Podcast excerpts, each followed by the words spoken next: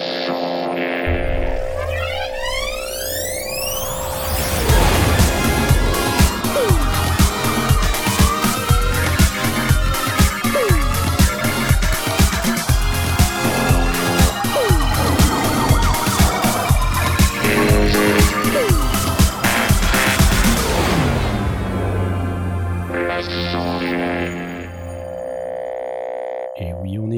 Bientôt, on est presque en direct. On est quasi en direct. J'ai envie de vous dire, on est quasi en direct. Quasi en direct. Voilà. Ça y est, on est bientôt quasi en direct. Voilà. Et voilà, maintenant, oui, maintenant, oui, on est en direct, oui, voilà. Ah, j'ai complètement fracassé ma vidéo, voilà. Bravo Eh ben, le Ah, il y, a il y a un gros fail, là, il y a un gros fail. démarrage au forceps. Démarrage au forceps, euh, pas tout à fait euh, voilà, dans les clous. Voilà, je me remets comme il faut. Regardez, hop là, voilà. Eh, elle est pas belle la vie, vous allez bien? Ouais Hein? C'est parce que vous avez l'air de croire que que pas démarré? J'ai pu synchroniser les génériques. Il y a une histoire de synchronisation des génériques, c'est un peu. euh, Lequel était en retard? les- les- Ma question, c'est celle-là. les... Lequel était en retard? bah, le, le- le générique YouTube était en retard. C'est YouTube, Voilà. c'est ça de vouloir Ouais. On est diffuser les sur sondiers, YouTube. on hein. n'est pas les vidéastes. Voilà. Voilà, gamelle de sondier, mais gamelle de youtubeur, comme on peut voir sur le chat YouTube. Salut à tous Ouais Ouais, Salut Oh là là Salut, Salut Salut Asmod Salut Comment tu vas-tu? Écoute, euh, impeccable aujourd'hui. Tu vois, j'ai trouvé des pâtes et des œufs au magasin, donc je suis hyper content. Ça fait un peu Oh, la hein. C'est excellent Est-ce que tu as trouvé du papier toilette J'ai pas, j'ai, tu sais, moi, j'ai pas besoin de papier toilette. euh. Ah oui, tu te laves avec les mains comme ça. Ouais, c'est ça, exactement. Oh ouais, c'est- c'est excellent, trop C'est génial. caca propre. Ah, manière, j'ai Berk. plus le droit de serrer la main à personne, donc c'est pas du tout un problème. hein. Ah, Berk. Oui, c'est vrai, tu peux. euh. Bienvenue à vous tous, vous l'avez entendu, c'est Asmot Ouais On l'appelle aussi As... Et je peux pas mettre le jingle en entier, sinon je vais me faire striker. Aïe, aïe, aïe. Je vais me faire aïe aïe aïe aïe, je vais me faire striker, je vais me faire striker. Et on a aussi Blast, oui Bonsoir. C'est Blast Comment vous allez les amis Blast, Bah, ça va, ça va. Blast, ça va. Blast. Ouais, je peux le passer celui-là, il est... il est- Ouais, c'est peux le passer, pas on va essayer, attends. On essaye, on essaye. Ah Il faut que tu passes ce truc dessus. ouais. C'est cool ou pas? Bon. et euh, parce que il n'y a pas que il n'y a pas que toi, mon cher Blast, qui est, qui est parmi nous. Nous avons aussi le fameux. Oh oui. Et oui. Ah oui, je suis là. Oui, tu es là, là, là, là, là, là, là. C'est absolument génial. Ça fait. T'es pas venu au dernier stream. Euh, non, non, passé non. En fait, euh, oh, bah, tous les trimestres. Hein. Ah C'est pas vrai d'abord. Hein Comment Euh, ça non, non, c'est euh, juste que, bah voilà, avec le confinement, tout ça, euh, bah, des fois, si t'es un peu complètement décalé, j'ai envie de dire, parce que t'es un peu, tu viens un peu n'importe comment. ça Comment ça se fait? C'est pas possible ça Oh, alors. bah ça arrive, hein, qu'est-ce que tu veux. Bah non, il faut J'ai- pas. Bon, t'as pas assez de PQ alors, c'est ça? Tu veux qu'on en parle? Oh, Lol. je- je je sais ce qu'il faut. Bienvenue dans cette émission extrêmement intéressante où on parle de confinement et de papier toilette. Vous savez que aujourd'hui nous sommes dans une émission sur l'audio numérique et les techniques du son et je n'ai pas présenté euh, l'inénarrable. euh, C'est lui. Je t'ai pas Tu présenté. n'as- Tu, tu as oublié? Non, je l'ai pas oublié. J'ai dit juste tiens, j'ai oublié. Oh là Et après je j'ai me suis dit mais non, commencé, je l'ai en pas fait. oublié. Non, non, non, non, non, non. Bonsoir à tous. euh, Bonsoir à toi, tout seul. Tu, comment ça euh, va? Tu viens plus aux soirées, comme dirait le chat YouTube. Ça va. ça Bah, va. dis donc. Ça va à peu près, euh, j'ai envie de te dire, euh, autant que ça peut aller. hein, euh. Ne parlons pas du Ouais, confinement, ne parlons pas Non, du virus, non, on entend non, parler je pense tout le temps, euh, c'est chiant, on va euh, parler d'autre chose, on va parler d'audio numérique et de technique du son. Par Et exemple. ce soir, dans cette émission, qui a lieu tous les lundis, puisque c'est lundi madère, vous pouvez voir ma grande tête à la télé sur YouTube, ou sinon vous pouvez nous écouter sur lesondiers.com slash direct en live, vous qui nous écoutez en podcast actuellement, en différé. Car oui, même si nous sommes en direct, sachez qu'à ce moment précis où je vous parle, des gens sont en train de nous écouter en différé. Ouais, ouais, Mhm. je vous assure. Ouais. Eh oui, ça arrive. C'est pas-. Pas maintenant, demain, après-demain, euh, la semaine prochaine, Ouais. mais des gens sont actuellement tout de suite, la semaine prochaine, en train de nous écouter en différé. C'est beau ça. Je- J'aime Bah, bien ce concept. Bonjour les euh, gens euh, de la semaine prochaine euh, de- Voilà. qui en fait nous Dites- dites écoutent. bonjour aux gens de la l'an prochaine. hein, qui sait On peut en profiter Voilà. pour leur demander des nouvelles du futur. Exactement. Comment ça se passe, le confinement dans le futur? Ah non, merde. Ah, On a dit pas de confinement. On a dit on pas a de autre chose à dire. on a autre chose à dire, c'est vrai. On a plein de, plein de questions. Ouais. Retour vers le futur antérieur, comme dirait le chat YouTube. Vous pouvez également nous retrouver sur Discord. Sachez que dans la description euh, de toutes nos vidéos, et en particulier de la vidéo euh, qui, qui est celle sur laquelle on stream euh, cette émission en live, vous avez une invitation Discord absolument magique dans laquelle vous pouvez venir nous rejoindre. Sur Discord ce soir, vous êtes 120. Pff, oh, C'est incroyable. Et sur euh, YouTube, vous êtes déjà 75. Incroyable. J'en reviens pas, quoi. Vous êtes trop nombreux, les gars. Trop nombreux. Cassez-vous. Les filles. Et les Non, filles. je déconne. Ah non, c'est bien, c'est bien. J'imagine qu'il y a des filles aussi. hein. Alors, je sais pas si vous, si vous voyez, mais en fait, euh, aujourd'hui, on innove. À chaque nouveau live euh, qu'on stream sur YouTube, il y a une innovation technologique. Ouais, on pimpe euh, toutes les semaines. On pimpe un peu toutes les semaines. Là, cette semaine, il y a un, il y a un petit, euh, une espèce de truc qui bouge quand je parle. Voilà. Puis quand vous parlez aussi, ça bouge. C'est vrai. T'as réussi à le faire. Ouais, j'ai réussi à le faire. C'est beau ou Les, pas? pri- Ça les priorités dans la vie quand même. hein. Ouais, c'est clair. C'est classe, non? C'est classe. J'adore, j'adore. Alors, de quoi on va parler ce soir, mis à part de notre live YouTube, euh, puisque bon, ça va, évoluer avec le temps, hein, bien sûr, euh, toute cette partie euh, YouTube. Moi, je vous propose qu'on commence par les questions des auditeurs, parce qu'en général, il y a toujours, même, une petite, une toute petite, une, questionnette, un petit, truc rigolo. euh.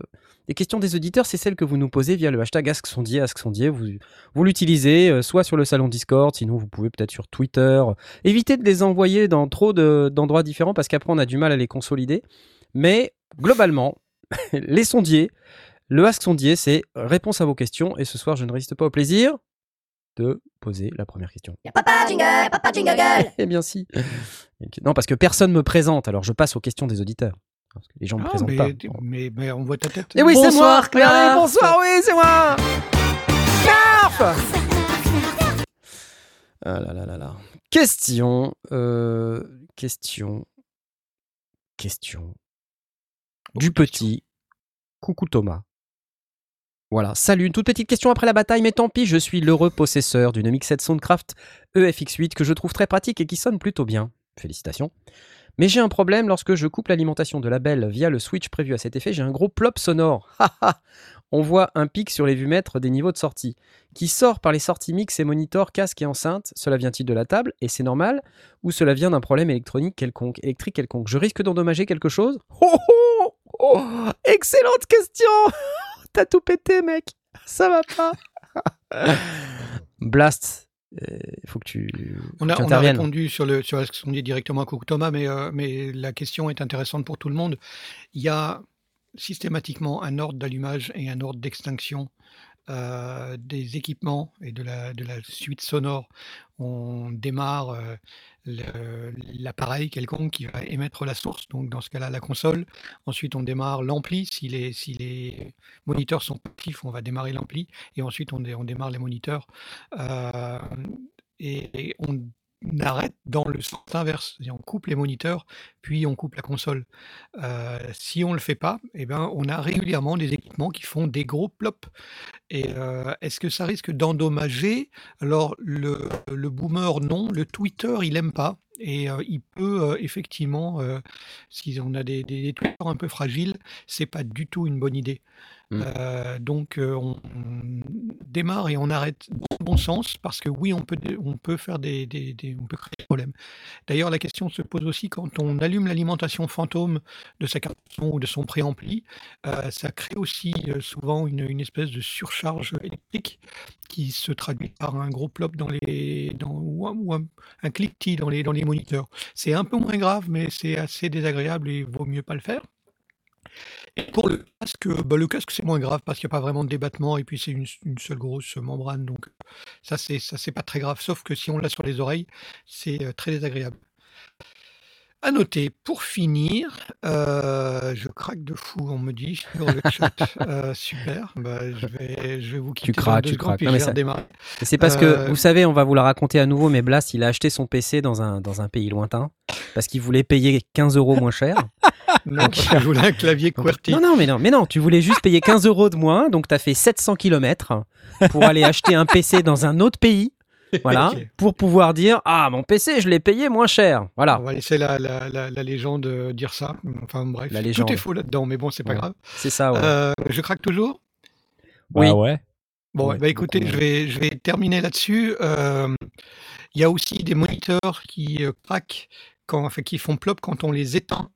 Euh, si on les éteint avant de hum, une vingtaine de minutes, il y a le temps qu'ils se mettent complètement en charge. Donc, euh, je sais que par exemple mes Behringer, euh, mes, mes petites trousses euh, que j'ai euh, depuis des années, euh, si je les allume et que je les éteins euh, une bonne demi-heure plus tard ou une heure ou deux heures, il n'y a, pas un problème. Mais si je les allume et que je les, les rééteins euh, très vite dans les minutes qui viennent, ça fait un gros plop aussi. Donc voilà. Moi, je, je- en fait, c'est un truc. Quand, quand vous avez la possibilité d'éteindre les enceintes avant la table de mixage, c'est toujours bon de le faire. Ouais. Si vous avez des interrupteurs sur vos enceintes ou si vous êtes euh, dans un environnement où vous avez des, des équipements, il faut les éteindre dans le sens inverse de la chaîne du son. C'est moyen mnémotechnique. Quand vous allumez, c'est dans le sens de la chaîne du son. Quand vous éteignez, c'est dans le sens inverse de la chaîne du son. Comme ça, en fait, vous éteignez à chaque fois le- le- l'élément le, plus loin dans la chaîne. Comme ça, à chaque fois qu'on éteint, ben, on risque pas d'envoyer des, des décharges en fait, euh, des, ou des plops électriques euh, et, des, et des gros euh, bruits audio en fait dans votre chaîne du son. Voilà. Bon, allez, je vous retrouve dans deux minutes. Salut. Ouais, allez, retrouve-nous dans deux minutes. Merci Blast, au revoir. C'était tellement bien de t'avoir avec nous ce soir. Voilà, reboot ton PC à 15 euros de moins, euh, avec un clavier bizarre, qui a des accents que personne connaît. Belge, latin, je sais pas quoi là. Voilà. Encore un truc étrange. Bon, mais sinon, euh, il me semble qu'on a d'autres questions d'auditeurs, et vous pouvez nous poser vos questions, de préférence pas pendant l'émission, parce que sinon on n'a pas le temps. Y'a pas jingle, y'a pas jingle. Ah si, un jingle, enfin, de quoi tu parles? Knarf, Knarf Question de Tedael10. Salut Tedael10.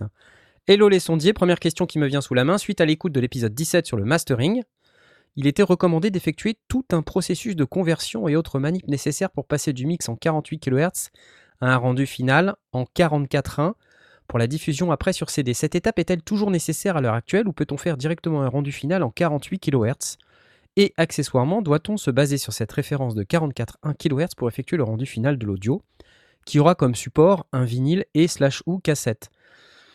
Et il nous dit, je pense que la réponse est oui pour cette question, mais je veux en être sûr. Pff, excellente question, excellente question Waouh, Alors- on a vraiment dit tout ça? Ouais, on a dit tout ça, ouais. C'était Euh, le chaud, je me rappelle de- cette émission sur le mastering, c'était vraiment hyper chaud. Enfin, c'était vraiment une émission très très complète. Alors, Mhm. Blast n'est pas encore revenu, mais c'est pas grave, je vais tenter une réponse. Le 44.1 16 bits, ça vient de la norme Redbook CD. Donc, si vous voulez mettre sur CD, c'est obligatoire de, euh, de mettre euh, votre audio en 16 bits 44.1 parce que c'est le seul format qui est supporté. Le problème, c'est qu'aujourd'hui, on utilise des cartes son qui sont euh, au-delà de 16 bits euh, 44.1 et donc on a, euh, euh, on a en quelque sorte euh, euh, du signal audio euh, qui euh, lui est traité d'une certaine manière et quand il doit être euh, euh, traité de manière à pouvoir rentrer sur un CD, bah, la résolution du CD est moins importante. C'est-à-dire que quand on enregistre en, en 32 bits ou en 24 bits et qu'on doit repasser tout ça en 16 bits, on obtient en quelque sorte ce qu'on appelle des bruits de quantification. Et puis, euh, la réduction de, fréquence euh, d'échantillonnage peut être aussi un phénomène qui s'entend. C'est pour ça qu'on on applique ce qu'on appelle du, du dithering, dithering, D-I-T-H-E-R-I-N-G, ouais, c'est ça. Et qu'est-ce que c'est que ce truc? C'est un bruit supplémentaire, en fait, qu'on ajoute sur un, fichier audio, un signal audio, de manière à camoufler les bruits de quantification. C'est un peu euh, bizarre, mais voilà, c'est ça. C'est le principe, c'est de rajouter un tout petit bruit qui camoufle. Et si on le fait pas, bah, potentiellement, alors sur les passages où il y a une grosse grosse dynamique, c'est pas un problème. Quand il y a beaucoup de signal, on n'entend pas vraiment le- les problèmes. C'est su- sur les signaux faibles qu'on peut avoir à entendre ces, ces bruits de quantification. Donc quand on a, euh, par exemple, ah tiens, ça c'était, je sais pas quoi, c'était mon Windows, faut que je coupe le son. Euh, quand on a euh, des, des, enregistrements, par exemple, d'orchestre, de, musique symphonique ou d'orchestre classique, quatuor à cordes ou ce genre de choses, ce sont des, des, orchestres qui ont beaucoup de dynamique, c'est-à-dire qu'ils vont jouer très très fort et puis après ils vont jouer très très faible. Et du coup, quand ils commencent à jouer très très faible, ben ça, potentiellement, ça, ça, fait une, on utilise très très peu de bits de nos 16 bits pour pouvoir encoder ce son. Et, et du coup, on peut être amené à entendre les bruits de quantification. D'où la nécessité sur des signaux qui ont beaucoup de dynamique, comme par exemple ces signaux de musique classique, euh, d'appliquer du dithering pour éviter d'avoir des bruits de quantification. Voilà. C'est euh, un effet de, de crénelage que l'on a. En fait, euh, on, on l'a on l'a aussi en photo. On- quand, on, quand on réduit la résolution d'une photo, on peut être amené à, à rajouter un, un très léger flou pour éviter d'avoir cet effet d'escalier.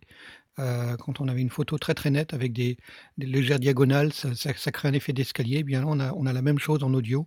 Donc quand on passe de 24 bits en, en 16 bits, on va ajouter un léger flou qui va se, se- traduire par un- une espèce de bruit euh, léger qu'on va mettre, qui, qui maintenant, au départ, c'était un bruit sur l'ensemble des fréquences. Maintenant, c'est un bruit qui est distribué euh, de manière intelligente pour pas trop être audible, euh, pour effectivement éviter cette, cette sensation de, de crénelage et des- d'escalier. Voilà. Mm, Donc voilà. le dithering. Et donc la question, euh, la question que nous posait Teda Eldis, c'était euh, est-ce que c'est nécessaire euh, pour passer du mix en 48 kHz à un rendu final en 44.1 La question qu'il faut se poser, c'est quelle est la, quelle est la fréquence d'échantillonnage d'un mix final finalement? Et, et pourquoi on choisit 48 kHz au lieu de 44.1 48 kHz, c'est plutôt un- une fréquence d'échantillonnage dédiée vidéo. Euh, on avait déjà expliqué le calcul dans une vieille émission, mais c'est euh, en fait le résultat 48 kHz, il, il est déterminé par euh, les, le nombre de lignes et de, et de colonnes dans un signal vidéo à Mm. l'époque où ça était encore pas beaucoup de lignes et pas beaucoup de colonnes. On pourra vous réexpliquer ça si ça vous intéresse, mais ça présente finalement assez peu d'intérêt. Mais en gros, ce qu'on dit, c'est que le 48, c'est vrai que c'est pour la vidéo, normalement, puisque les ratios sont toujours à peu près les mêmes, euh, c'est préférable de, de mixer en 48 et de laisser en 48 quand on veut euh, aller mettre de- du signal audio sur de la vidéo. Et on entend de la vidéo, pas de la vidéo YouTube, hein, de la vidéo euh, utilisable sur un média euh, classique. Euh, Mm. Voilà. Hum, Cela dit, c'est, on trouve quand même maintenant des Blu-ray en audio comme ça, et vraiment les fréquences d'échantillonnage sont en 48. Oui, Donc, Parce que le, le- le Blu-ray et le DVD, le, donc le DVD qui n'est pas digital vidéo disque, mais digital versat- versatile disque, donc il sert aussi à l'audio, c'est du, c'est du 44, 24. Euh, Il n'y a que le CD qui est, euh, euh, et peut-être encore les, les vieux euh, mini-disques qui sont en 44.1. euh, les, les MD sont en 24 bits. Les MD, oui, aussi- oui, les MD, oui, sont en 24 bits. Euh, donc, euh, mais, mais, euh, mais ils sont échantillonnés en 48 ou en 44. Parce qu'il faut, faut pas confondre Ça dépend. le- la fréquence d'échantillonnage et la, et la quantification. C'est deux, deux, Mhm, deux ouais. données différentes. Ah oui.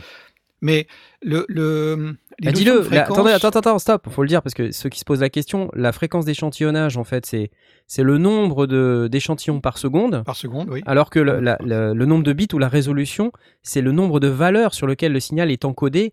C'est plutôt dans, dans l'axe des Y, dans l'axe des ordonnées, si vous voulez. Si, si on compare ça avec les mathématiques, le, le, la fréquence d'échantillonnage, c'est l'axe des X, l'axe du temps, alors que la résolution, c'est l'axe des Y, l'axe de- des valeurs de, de, de fréquence. Et On peut- pas on la- peut aussi un avec, graphique, euh, plus il y a de points, plus, euh, plus la courbe est. euh, Exactement. Plus il y a de points, plus, plus la courbe, plus moins il y a l'effet de crénelage.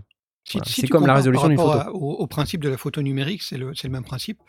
La résolution de ta photo, c'est le nombre de points qu'il y a sur la photo. Donc, euh, euh, hauteur multipliée par largeur, c'est vraiment le, le nombre de, de- de- de points. Et chaque point peut être encodé sur 1, 2 ou 3 bytes, donc euh, sur 8, 16 ou, ou 24 bits de, de- de précision, de, de nuances de couleurs. Et ça, c'est dans le son, on va avoir la même chose. On va avoir le nombre de, de, valeurs possibles que peut prendre chaque échantillon euh, pris dans, le, dans, dans, le- dans une seconde.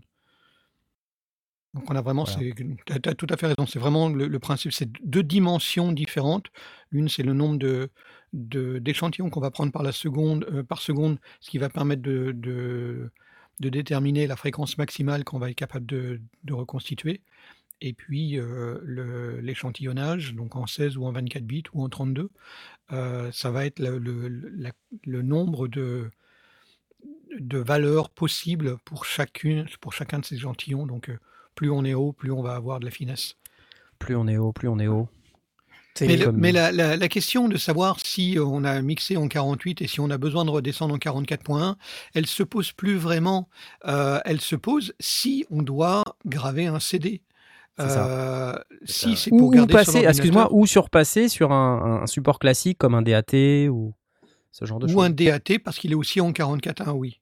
Euh, Quoique, il y a des, je crois qu'il Il y a des DAT en 48. Ouais, et c'est plutôt Donc, euh, 48, je crois d'ailleurs, le Il, DAT. il va falloir s'adapter au, au format que, que l'on a. Donc, euh, de mémoire, il y a, il y a vraiment plus, plus beaucoup d'appareils qui sont encore en 44.1. Donc, cette tradition qu'on avait de travailler en 44.1 pour l'audio et en 48 pour la vidéo, elle s'est progressivement euh, réduite. Et aujourd'hui, hormis euh, soit vouloir gagner un petit peu, euh, on va gagner euh, 10, 10, euh, ben, de, de 44 à 48, on va gagner oui, 10% de, de, de taille de fichier.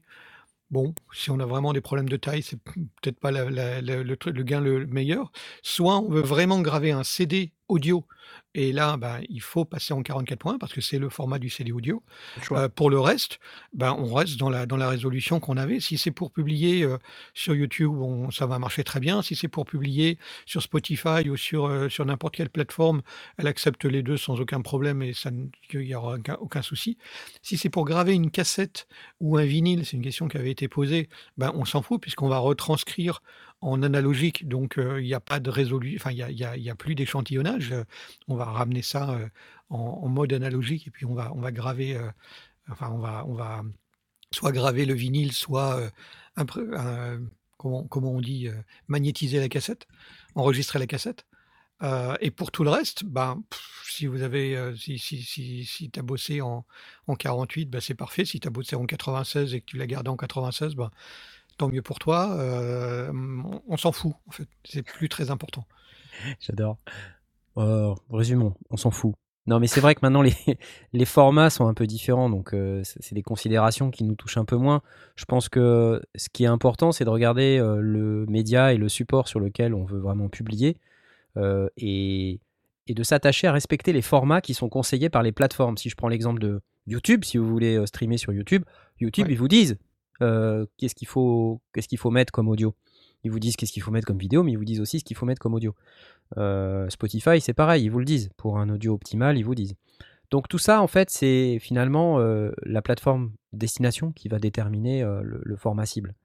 Voilà, sachant que je pense plus on met un format de, de qualité, mieux c'est, puisque les plateformes elles-mêmes vont de toute manière downsizer euh, ces formats la plupart du temps. YouTube, c'est ce qu'il fait avec les vidéos, c'est ce qu'il fait avec l'audio, Spotify fait pareil, et il prépare même plusieurs formats pour euh, adresser les problèmes potentiels de bande passante des, des utilisateurs. Donc si jamais il n'y a pas assez de bande passante, il switch automatiquement sur une version downsizée. Donc c'est vrai qu'il y a plus de compression dans ce cas-là. Du coup, voilà, est-ce que ça vaut la peine de, de se prendre la tête à mettre du 192 kHz, euh, 75 000 bits Je- J'en sais rien, mais Très, très honnêtement, je sais pas. très honnêtement, probablement pas. Mais c'est toujours mieux que de faire du 12 bits 32 kHz. Quoi. Euh, Oui, oui, voilà. oui, tout à fait. Tout à fait.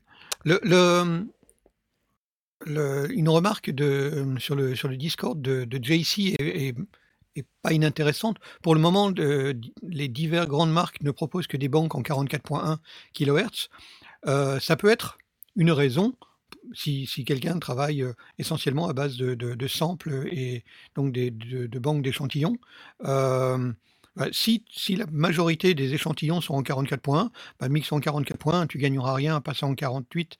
Euh, si tu as les deux, euh, bah, tu choisis un format ou l'autre. De toute façon, la, transition de 44.1 à 48 se fait par suréchantillonnage et les, stations, de travail audio numérique font ça très très bien euh, et euh, de manière tout à fait euh, inaudible. C'est différent du dithering. de la, quantification quand on, passe de, 48, de, de 24 à 16. Euh, là, c'est juste un suréchantillonnage qui permet de recalculer les valeurs et, et on n'a plus du tout de problème. C'était encore le cas peut-être dans les années, euh, je sais pas, euh, il y, a, il y a 20 ans, 30 ans, euh, mais maintenant c'est fini tout ça. Ça, ça fout- ça- les, les- les logiciels sont tout à fait capables de passer de l'un à l'autre et ça fonctionne très très bien. Donc, euh, si tous les samples sont en 44 points, bah, plutôt que tout, tout recalculer, tout suréchantillonner, bah, bosse en 44 points, ce sera, parfait. De toute façon, ça couvre parfaitement l'audition humaine. hein. Euh, donc, on, ne gagne rien à, chercher à aller en 48 ou, ou, à, plus, à part aller euh, chercher vraiment des, comment ça s'appelle la, la, le, les, effets anti-repliement. Euh, Aide-moi, j'ai un trou de mémoire, euh, Knarf. Euh, Débrouille-toi. l'effet de- de- Non. de- d'aliasing qu'on a. Je euh, pas en quand, entendre euh, parler. Quand, on- quand les valeurs dépassent. euh, noise euh, shaping, dithering. Non, non, non, non. c'est le, Ouais, le filtre anti-repli, ouais. euh, C'est le, filtre anti-repli, donc c'est un, un Ouais, filtre que l'on place avant, mais c'est pareil, avant c'était un filtre analogique, maintenant c'est un filtre numérique, donc c'est Hmm. plus du tout un problème. Effectivement. Donc. euh, Bah, la question à quoi servent le 96 et 192 kHz, la question est très bonne. Euh, pour moi, ça reste un effet marketing très très élevé. Euh, je n'y vois absolument aucun intérêt, y compris ceux qui disent ah oui mais du coup je peux réduire la vitesse et je serai capable de récupérer le, le son. C'est pas vrai. Ou qui disent je peux aller récupérer du son des chauves-souris. C'est pas vrai non plus parce que le micro qu'on utilise, à part si c'est un micro pour chauve-souris, euh, le micro n'a pas été taillé pour aller chercher des, des fréquences aussi hautes. Donc, de toute façon, on aura de la merde là-dedans. Donc, euh, aucun intérêt. Enfin, à mon, à mon sens, hein, vous faites comme vous voulez, mais moi, j'y trouve aucun intérêt. Il y a une question sur euh, le chat YouTube qui est intéressante et c'est pas la question de Dub Hells que je, que je ne vais pas mentionner euh, sur le live, mais je vous invite à la, la lire, elle est très drôle. Non, il y a une question sur euh, euh, une de nos vidéos récentes qu'on a faites au NAM sur le Zoom F6. Euh, et c'est Raphaël qui nous pose cette question. Dans une des vidéos sur le Zoom F6, euh, présentant le Zoom F6 en 32 bits float, il est dit qu'on n'a plus besoin de gérer son gain d'entrée. Je piche pas bien, vous pouvez en dire plus. Comment ça marche? Bah, c'est c'est exactement ce qu'on dit sur la résolution en bits, c'est-à-dire que à chaque fois que tu augmentes la résolution en bits, euh, un bit de plus, c'est une puissance de 2 en plus. Quoi. Donc en fait, si tu fais 2 puissance 10, ça fait 1024. Donc euh, 10, 10 bits, ça fait 1024. Euh, 11 bits, ça fait 2048. 12 bits, 4096, etc., etc. Donc quand tu passes de, de 16 à 24 bits, tu augmentes considérablement ta capacité à décrire un certain nombre de valeurs d'amplitude pour ton son. Et ben, quand tu passes de 24 à 32, c'est encore pire. Vraiment, tu multiplies de manière très très importante le nombre de valeurs possibles, ce qui signifie qu'en fait, même si tu enregistres avec un niveau très très faible, il y a déjà tellement de bits de résolution que rien ne t'empêche finalement de remonter ce volume de manière très très importante et ne pas avoir de souffle. Donc c'est pour ça qu'on dit qu'on n'a pas besoin de gérer son volume d'entrée. C'est essentiellement pour ça. Alors après, il faudrait vraiment être dans des valeurs genre tout en bas du préamp. Et encore, je suis même pas sûr. Enfin, C'est-à-dire que même- si, si tu es vraiment tout en bas, c'est le, le bruit électronique de ton préampli qui va s'entendre. C'est-à-dire que tu peux descendre jusqu'au niveau du bruit de ton préampli et tu peux monter euh, jusqu'à ce que ton préampli lui-même euh, bah, euh, grille de, de- de- recevoir trop de, trop de courant, trop d'électricité, trop de valeur. Euh, donc tu peux vraiment l'utiliser dans toute la largeur possible. Et en réalité, sur, le, sur le Zoom F6, euh, il y a même deux, deux, deux- deux valeurs qui sont, qui sont lues, histoire de, de reconstituer cette gamme extrêmement large. Et bah, en, résol- en résolution de 32 bits float, on est capable d'enregistrer tous les sons physiquement émissibles, du plus faible et que l'on puisse capter, genre le bruit de mille pattes, euh, enfin d'un- mille pattes, d'un mille pattes sur une, une plaque de verre dans une chambre anéchoïque, euh, jusqu'au bruit le plus fort qu'on soit capable de produire. À l'heure actuelle, c'est une fusée au décollage à un mètre. Euh, voilà, c'est Si tu survis, hein, évidemment. si tu survis à ça. Comment on si- sait si le micro survit à ce truc. Donc, physiquement, on, on a une, une quantité de, de- enfin une, une- une quantité de valeur qui est tellement énorme que si on règle mal, et c'est pour ça qu'on ne règle plus, si on règle mal, on arrivera toujours à récupérer. La seule contrainte que l'on ait, c'est il faut que euh, ce soit audible dans l'absolu. C'est-à-dire que si on a vraiment poussé le préampli ou si le micro il est à 400 km de- du, du- du truc que l'on veut enregistrer, bah, le bruit de fond intrinsèque du micro va passer au-dessus et on va, on va rien avoir. Hmm. Mais C'est- si on entend quelque chose dans le casque, on aura toujours à faire, toujours à faire quelque chose. Et si c'est trop fort et si ça sature, on, aura, on arrivera toujours à le récupérer. Je suis Voilà. confus avec cette histoire de, de 24 bits, 32 bits parce que Tu es confused, Euh, tu veux dire? je suis, je suis confused, ouais, Tu c'est es- ça. T'as il fini de te pas- moquer de il faut moi. pas- Il faut pas confondre, faut pas confondre le, le 24 bits qui est une valeur euh, fixe et le 32 bits float qui est une valeur euh, à virgule flottante. C'est-à-dire que c'est 24 bits plus un, un- une, une- donc 24 bits de résolution et de détail, donc les, les, euh, la- la- la- les 144 décibels que l'on a dans la nature, euh, eux-mêmes avec une mantis. Euh, si vous vous souvenez, euh, est-ce que euh, vous, vous avez souvenir du nombre d'Avogadro 6, 0, 2, Putain, 10 t'es puissance sérieux, là 23. Ava- Vous avez ce- Non mais c'est juste pour vous dire, Blanche, Avagada- euh, c'est le, ça le principe de multiplier par 10 puissance quelque chose euh, quand, quand vous aviez des cours de physique pour représenter aussi bien des valeurs extrêmement petites ou des valeurs extrêmement grandes, vous aviez une valeur avec un nombre de, de chiffres après la virgule, et puis vous multipliez par 10 puissance quelque chose en valeur positive ou négative, ce qui, et après vous, vous décaliez la virgule d'autant à droite ou d'autant à gauche. Euh, 1 puissance, euh, 1 multiplié par 10 puissance 6, ça fait un million.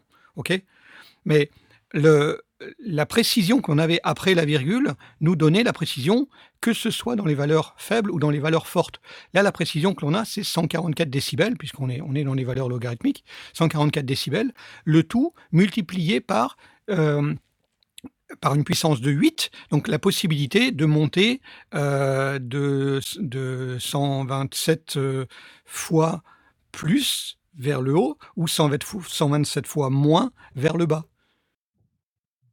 Vous voyez ce que je veux dire? C'est-à-dire que vous avez une Non. valeur, une, un- une gamme de valeurs, et vous avez la possibilité d'aller jusqu'à 120 f- 127 fois plus celle-là, puisque vous allez multiplier par, euh, par euh, 2 puissance 7, et vous allez être capable aussi d'aller 127 fois moins, puisque vous allez multiplier par euh, moins euh, 2, puissance, euh, 2 puissance 7. En Et fait, ce, qui, ce qui permet de couvrir tout ce qu'on peut même inimaginer. quoi. C'est c'est juste fou. le truc que, que j'ai du mal à comprendre, parce que j'ai- j'allais quelque part en fait tout à l'heure, hein, euh, c'est que c'est la résolution en fait.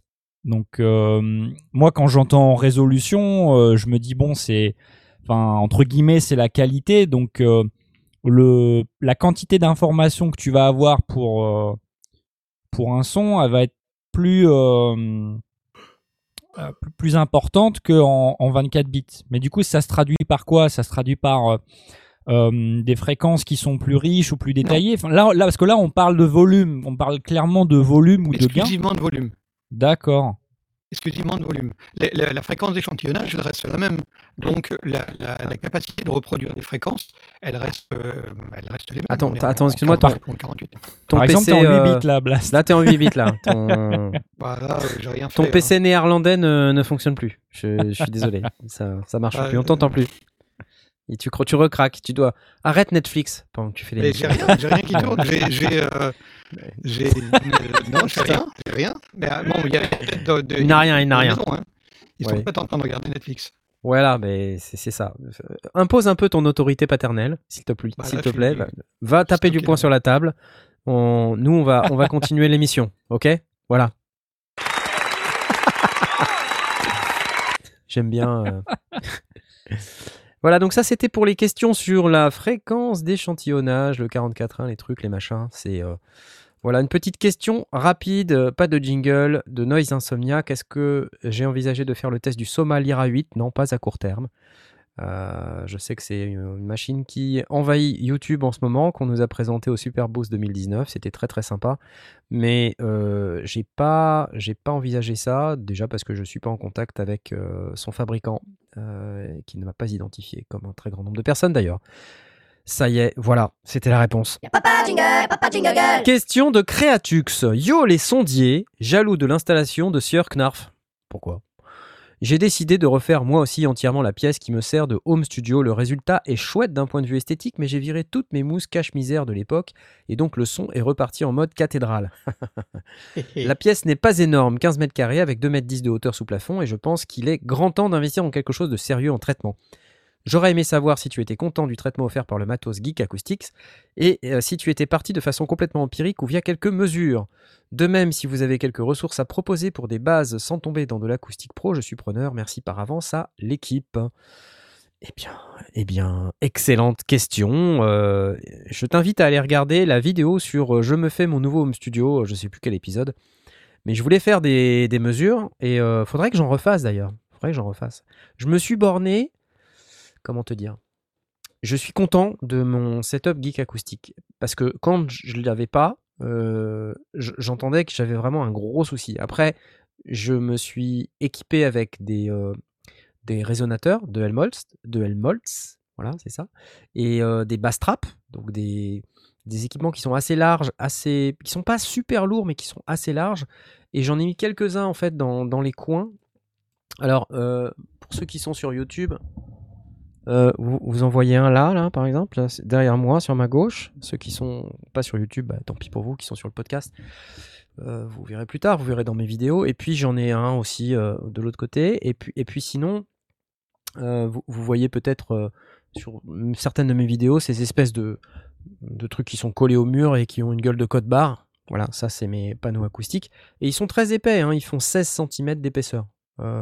Donc c'est quand même des gros machins. Et hum, j'en ai mis aux emplacements des réflexions de mes enceintes, j'en ai mis derrière mes enceintes pour éviter ce qu'on appelle le SBIR, le Sound Boundary Interference Response. Et j'en ai mis partout où en fait, avec une bête règle de, je regarde comment le son peut arriver jusqu'à mes oreilles, en regardant bah, si je, je trace avec de la géométrie toute bête, hein, si je trace avec une règle un, signal qui va jusqu'au mur, qui, se qui rebondit et qui revient dans mes oreilles, en fait j'ai essayé de, de retrouver les, tous les endroits, ou la plupart des endroits les plus qui me semblaient au sens de mon esprit mathématicien, parce que j'ai fait, euh, fait des maths quand j'étais jeune, euh, j'ai j'ai repéré les endroits qui, qui me semblaient ceux qui concentraient le plus de ces réflexions qui revenaient dans mes oreilles. Et j'ai positionné mes panneaux à cet endroit-là. Donc c'est effectivement un peu empirique, mais en même temps, c'est en regardant pas mal de vidéos et puis en, ayant un petit peu d'aide, euh, on va dire théorique, de Xavier Collet, le, gars qui fait euh, SOUP, donc la plateforme de formation SOUP, S-A-W-U-P, euh, qui m'a donné accès à son cours en ligne, qui est un, cours très très sympa d'ailleurs, je vous invite à aller le voir. ça vaut, ça vaut vraiment le prix que ça vaut. Donc allez suivre ce cours. Et, là-dedans, on a en fait des informations qui sont hyper intéressantes et qui permettent justement de se faire une idée de comment il faut traiter le problème. Après, on peut effectivement le faire euh, avec le micro de mesure et puis euh, le faire au centimètre près. Euh, maintenant, je sais pas, je me dis que je, l'aurais fait si j'avais trouvé mon micro de mesure avant d'installer mes panneaux, mais en fait, je l'ai trouvé après le micro de mesure. Donc, pour, peut-être l'exercice, je le ferai ju- juste pour voir quel est l'état du, du désastre. Mais en tout cas, moi, ce que je peux vous dire, c'est que au niveau de mes oreilles et de ma position de mixage, je sens clairement une différence. C'est-à-dire qu'avant, j'avais un gros drop de basse. Et euh, sou- souvent, les gens, quand ils regardent les panneaux acoustiques, ils se disent Ouais, il faut des mousses. Et euh, les mousses, ça, ça suffit parce que ça arrête les hautes fréquences et c'est ça qui donne l'effet réverb. Faux, complètement faux. Euh, c'est une partie du problème, mais le problème c'est de ne faire que ça, de ne traiter que ça, c'est qu'on se retrouve avec un son qui ensuite est hyper médium et hyper grave, avec des, des fréquences graves qui, qui se replient sur elles-mêmes et en fonction des modes de votre pièce, sur certains endroits et notamment au milieu des pièces carrées, comme c'est souvent le cas, c'est là qu'on est installé quand on est dans son home studio, on a des drops qui peuvent aller jusqu'à 40-50 dB de basse. C'est énorme, 40-50 dB de basse. Donc on est là en train de se pignoler à savoir si notre carte son, euh, elle, a, bien le 0,3 dB de taux de distorsion harmonique, euh, 99,9999%. Mais à côté de ça, en fait, euh, les 40 ou 50 dB de drop en basse qu'on a dans sa pièce, on s'en fout. C'est un peu le, paradoxe du home studiste. Euh, C'est-à-dire qu'on s'occupe des petits problèmes et les gros problèmes, on, on s'en occupe pas. Donc, euh, ouais, moi j'ai vraiment senti une énorme différence dans les graves. Et j'entends beaucoup plus de graves et beaucoup plus précis, beaucoup mieux défini qu'avant à ma position de mixage. Après, je sais que ma pièce et euh, la manière dont je l'ai traitée, c'est pas parfait parce que quand je me déplace dans la pièce, là pour le coup, quand je me déplace légèrement sur le côté, je, commence à percevoir de, très très grosses différences en plus et en moins en fonction de, l'endroit où, où je me mets. En tout cas, ce qu'il faut euh, retenir, c'est que dans les coins vont se concentrer les énergies euh, des fréquences graves. Et donc, si vous voulez savoir si vous avez un problème dans votre pièce, un moyen de, de le faire, c'est de mettre un volume modéré et d'aller écouter au milieu à votre position de mixage et ensuite d'aller écouter dans le coin de la pièce. Et vous allez voir la différence que ça fait. Si vous avez énormément de graves dans le coin de votre pièce, ben voilà, vous êtes dans un problème en fait. Et ce que vont résoudre les panneaux acoustiques et euh, les bass traps qu'on met dans les coins, c'est justement capturer l'énergie de ces, fréquences graves pour que justement elles ne, elle ne tourne pas partout euh, à l'intérieur de la pièce et, et qu'elle ne se concentre pas dans les coins et que ça ne génère pas des drops incroyables à la position d'écoute, ce qui est ce que vous ne voulez pas en fait. Donc les fréquences aiguës et les mousses, euh, ok, pourquoi pas, mais c'est c'est un épiphénomène, ça, c'est le truc qu'il faut traiter en dernier. Ce qu'il faut vraiment traiter, c'est les basses et les médiums. C'est vraiment là où euh, on peut avoir des drops vraiment incroyables et, où on se retrouve avec des mix à la fin qu'on euh, on comprend rien quoi. En fait, ce qui se passe, c'est qu'on pense mixer, euh, on pense avoir dosé le bon niveau de grave, le bon niveau de médium, et en réalité, on surmixe ou on sous-mixe. hein. C'est un sujet qu'on a déjà abordé de nombreuses fois, mais voilà, la question revient encore et encore et encore. C'est un truc qu'il faut vraiment avoir en tête, quoi, les graves. Donc oui, je suis content de mon geek acoustique. Voilà, si c'était ça la question.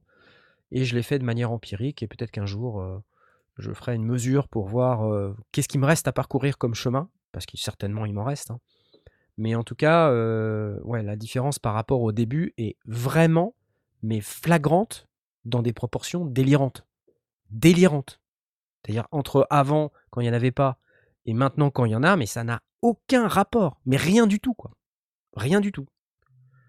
Maintenant, j'ai l'impression d'entendre du grave à ma position d'écoute. Voilà. Avant, j'en Alors, avais y- pas. Il y avait des gens qui demandaient euh, sur un des chats euh, est-ce que ça s'entendait dans tes productions?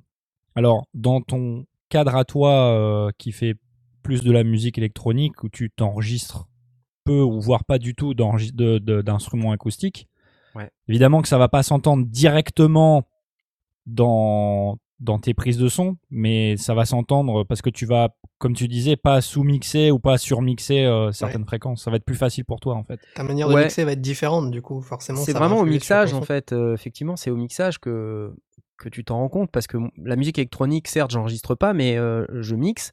Et euh, le grave, c'est dans la musique électronique pour le kick et tout ça, c'est hyper clé, quoi.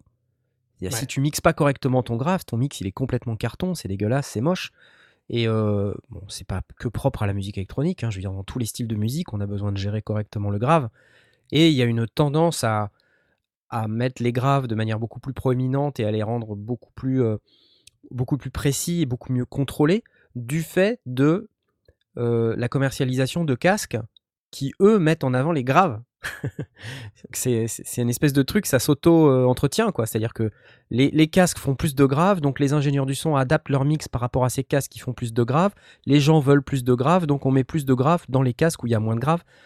Enfin, je sais pas si vous c'est voyez un- le truc. C'est un truc de fou quand il pense en fait. C'est un truc de fou. Quand tu écoutes les mix d'il y a, euh, je sais pas, euh, 30 ans, 40 ans, c'est flippant. Les mix d'il y a 30 ans, les mix des années 80, 90, là, oh, c'est un truc de malade. Il n'y a pas de grave. Mais vraiment. C'est. euh, Alors qu'aujourd'hui, t'écoutes une prod, euh, n'importe quoi qui sort de, de moderne, t'as l'impression d'être euh, blasté de grave.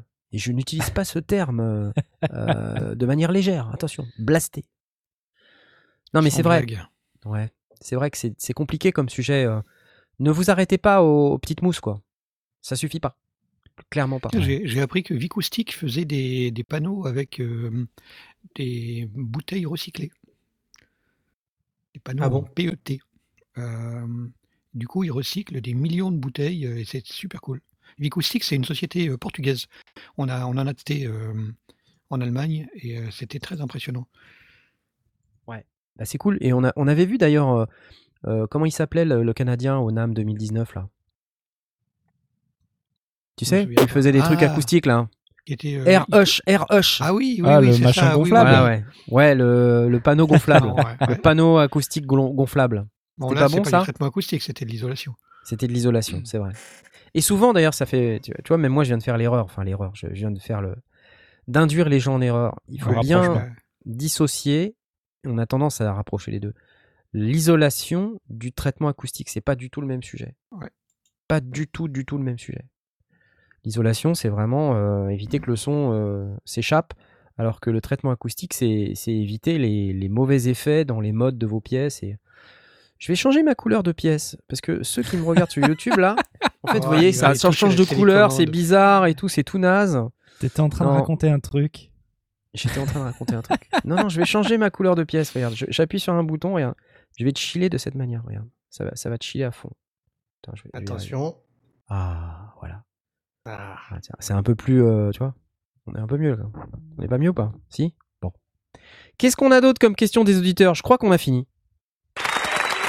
On a fini ou pas? Juste, juste pour rebondir euh, sur la, la question, euh, on a beaucoup parlé de traitement fréquentiel, mais en ce qui concerne le- la réverb, Ouais. l'écho flottant notamment, euh, est-ce que ça aussi ça joue? Alors, oui, c'est ce que je disais avant. Euh, C'est-à-dire que c'est là que tu mets tes petites mousses euh, et où potentiellement euh, tu peux absorber cette énergie qui, est très faible en fait. Cette, cette énergie des fréquences hautes. Les fréquences hautes, ce sont de toutes petites ondes. Elles sont toutes petites comme ça, regarde. Toutes petites. Et comme elles sont petites, elles ont une énergie qu'on peut très facilement absorber. Et le problème, c'est que si on absorbe que ça, ben, on, on se prive des aigus, mais on garde tous les problèmes dans les graves et les médiums. C'est pour ça que le, le truc le plus difficile, c'est les graves et les médiums, c'est pas les aigus. Après, tu peux réfléchir, diffuser tes fréquences aiguës pour éviter que, quand on parle d'écho flottant en général, c'est qu'il y a une, une fréquence qui rebondit plusieurs fois à peu près aux mêmes endroits et qui va donner cet effet un peu particulier qui, qui peut presque être euh, perçu comme une note de musique dans une pièce. Ouais. Quand on tape dans les mains et qu'on entend une note très nettement, là, c'est qu'on a un, écho flottant. Et euh, Mm. cette note, en fait, elle est due euh, à une réflexion qui tourne à peu près toujours dans le même sens, voire même entre deux murs. Et euh, ça, ça s'adresse avec de la diffusion. Donc il faut des diffuseurs. Voilà, soit il faut des mousses acoustiques pour absorber l'énergie, sinon on peut aussi mettre des diffuseurs pour l'éclater cette énergie, pour qu'on garde quand même la, la sensation d'air que vont apporter les hautes fréquences. Mais au lieu que ces hautes fréquences, elles soient toutes concentrées euh, Reste bloqué. à une ouais, certaine position, on les éclate pour qu'elles se, pour qu'elles s'épanouissent partout dans la pièce. C'est beau ce que je dis. Donc c'est lié du coup l'écho flottant et les fréquences aiguës. Oui, tout à fait, ouais. Ok. Oui, Ouais, et ouais. c'est lié au- aux dimensions et aux formes de la pièce. C'est lié aussi aux, aux différents matériaux qui composent les murs, le plafond, le sol. Donc, Ouais. euh, ouais, tout est lié. On me demande si j'ai fait un cloud au-dessus de ma position de mixage. Non, je devrais, mais euh, en fait j'ai peur parce que au-dessus de mon plafond, déjà mon plafond il est pas haut. Et si je mets un cloud, après j'ai plus de place. Mais tu as, tu as des, des poutres. J'ai des poutres. ouais. Tout à fait. Donc, les ça, poutres cassent la- la- Ouais, les, les, in- toutes les, toutes les, les Ouais, à sons. la limite, qui ça arrive en ondes, ouais. C'est déjà euh, un, un cloud en soi. ouais, tout à fait. Bon, après, euh, elles sont pas dans le bon sens. euh, Ah bon, oui. je sais pas, genre, enfin, elles sont, Oui, ça dépend. temps, ça dépend les- comment les- tu le les prends. ondes, elles partent un peu, un peu partout. Quoi. Voilà, c'était c'était intéressant non, comme discussion. Toujours l'acoustique. On a toujours pas mal de questions sur l'acoustique, la compréhension des mécanismes et tout ça. Je vais pas être en mesure de faire vra- vraiment une vidéo explicative là-dessus parce que honnêtement, je me sens pas assez pertinent sur le sujet. C'est un métier. hein. C'est vraiment complexe comme, comme sujet et euh, je pense que même avec un micro de mesure et en essayant de faire les trucs du mieux possible, c'est pas une science exacte quoi. Et on n'arrive jamais à un truc parfait quoi qu'il arrive. Donc euh, je pense que c'est aussi pour ça qu'il y a des acousticiens qui font des vraies études et qui prennent de l'argent, euh, une quantité non négligeable d'argent pour pouvoir euh, justement faire ces études acoustiques et, les, et, euh, et proposer des, des environnements acoustiquement traités qui tiennent la route. Moi, je me sens pas d'être euh, le gars qui va vous expliquer n'importe quoi, n'importe comment. D'ailleurs, moi, je fais peut-être un peu n'importe quoi, mais en tout cas, ce que j'entends me satisfait. Voilà, voilà. Euh, bon, à part ça, on a, on a quand même encore une, une semaine de trucs gratuits. Je sais pas si vous avez noté. Je vais mettre un jingle pour passer un petit peu de. on change un peu de. On change un peu de, de rubrique dans cette émission là. J'ai cru que tu avais fait un jingle truc gratuit là. Non, c'était pas Il y a, fait il y a un jingle. nouveau salon hein, pour ça. hein, Il y a un nouveau salon qu'on a Oui, mis dans le Discord. le qui s'appelle comment? Bon plan, plans. Bon plan, euh, euh, promo. promo cadeau. Ouais. Alors il y a plein de C'est trop long, trucs et- capitaine. Ouais, c'est trop. Là, il y Ça commence a par bon plan. plein de monde qui nous poste euh, des trucs euh, géniaux. Donc là, il y a Creative Motion Filter de Audio Moderne. Ok, super. Euh, du 2 avril au 3 juillet, euh, c'est-à-dire que ça commence bientôt, une licence gratuite de pigments jusqu'au 7 avril. J'ai pas compris, du 2 avril au 3 juillet, une licence gratuite de pigments jusqu'au 7 avril à moins 50%. Ah non, c'est jusqu'au 7 avril, moins 50% sur la V-Collection Arturia, la V7. Euh, et jusqu'au 99 30, euros. qui est à 200, non? 299 euros? 249 euros. Oui, je crois que c'est 280, 200, Ah, c'est pas 249 euros. 90, Il me semblait que c'était c'est 299 dollars, je crois. Ah, ouais, d'accord. 249 euros, ah, parce que c'est 499 euros la V-Collection. Et là, on a, je sais plus, 21 ou 22 instruments différents vintage qui sont tous euh, d'enfer. Donc, euh, c'est vraiment une bonne affaire. donc moins 50%, jusqu'au 7 avril. Et du 2 avril au 3 juillet, une licence gratuite de pigments. Alors, elle n'est pas gratuite si vous la prenez entre le 2 avril et le 3 juillet, elle est gratuite du 2 avril au 3 juillet. C'est-à-dire, vous la prenez le 2 avril et vous pouvez vous en servir jusqu'au 3 juillet. C'est-à-dire que Arturia Ah vous disent concrètement, ok, on va rester confiné jusqu'au 3 juillet. Non. Ouais, ils ont des infos quand même. Ils ont des infos, les mecs. Ouais, ouais, ils ont des infos. non, mais c'est c'est bien, euh, en fait, les, les initiatives comme ça. Alors, c'est bien et à la fois, c'est à double tranchant parce que quand vous allez goûter à pigment, bah, fatalement, vous allez commencer à faire des trucs avec. Puis vous allez vous dire, Hum, bah, c'est pas mal ça, j'aime bien. Et puis quand euh, le 3 juillet va arriver, vous allez vous dire, allez, pff, je l'achète ou pas. Et s'ils sont intelligents, le 3 juillet, ils font une méga promo euh, à moins Ouais, 25% c'est possible, par exemple. Pour donner Voilà, envie. histoire ouais. de dire, euh, bon, on sait que c'était compliqué, allez, on vous fait une petite réduc, 25%, 30%. Moi, je pense que c'est de bonne guerre de faire un truc comme ça. Et si Petit vous vous êtes bien personnel. amusé avec, mais que vous, comptiez, que vous ne comptez pas l'acheter, faites un bounce de toutes vos pistes. Un bounce. Ah oui. Ah, fa- faites un un export audio de, Un de export vos audio pistes, de sinon vous allez avoir, euh, enfin, vous allez être triste quand vous allez, vous allez vouloir, Ouais, vouloir réouvrir votre projet. quoi. Exactement. Explique que ça marche plus, ouais, il n'y a plus de son. Exactement. Donc ça va être compliqué, mais d'une manière générale, euh, on a aussi pas mal de, de trucs gratuits qui arrivent là en ce moment. Euh, là, il y a les leçons de piano gratuites euh, pour les utilisateurs Roland. Donc si vous avez un clavier Roland, vous pouvez avoir trois mois gratuits Ah de ouais? Scouve. Scouve Ouais. Scouve Scouve, S-K-O-O-V-E. Wow. Euh, voilà, donc c'est un, un truc qui permet de- d'apprendre le piano. C'est un truc un peu basé sur l'intelligence artificielle, de ce que j'ai compris. Donc euh, voilà, moi je trouve ça cool. Qui, qui Je fait je vous- je vous relayerai ça la semaine prochaine parce que j'ai oublié de lui demander. Mais j'ai mon fils qui, euh, j'en parlais la semaine dernière, qui s'est mis à, à apprendre le piano. Il a une application sur son téléphone. Euh, donc, il lui euh, joue la partition, euh, à- enfin, qui lui propose la partition à faire, mais qui écoute en même temps ce qu'il joue. C'est-à-dire que s'il se trompe de note ou un truc comme ça, la- la- le- l'application s'arrête ou pause, ou s'il joue lentement, euh, elle, en tient compte pour, pour, pour le, le truc. C'est assez intelligent Ouais, comme, cool, approche. Voilà, je vous dirai la semaine prochaine le nom si ça vous intéresse. Ouais, bah ouais, c'est plutôt. J'ai cool. trouvé que c'était plutôt cool parce qu'effectivement, voilà, il jouait des, des- des classiques de, de- de musique euh, contemporaine, de musique pop. Et euh, quand euh, donc il jouait ses notes et quand il se trompait, s'il se trompait de- sur un accord juste d'une note, ça passait. S'il se trompait franchement, le truc s'arrête de manière à pouvoir corriger en disant non non c'est pas bon là, t'as pas joué la bonne note. Et, ouais, j'avais trouvé que c'était plutôt plutôt chouette. Incroyable.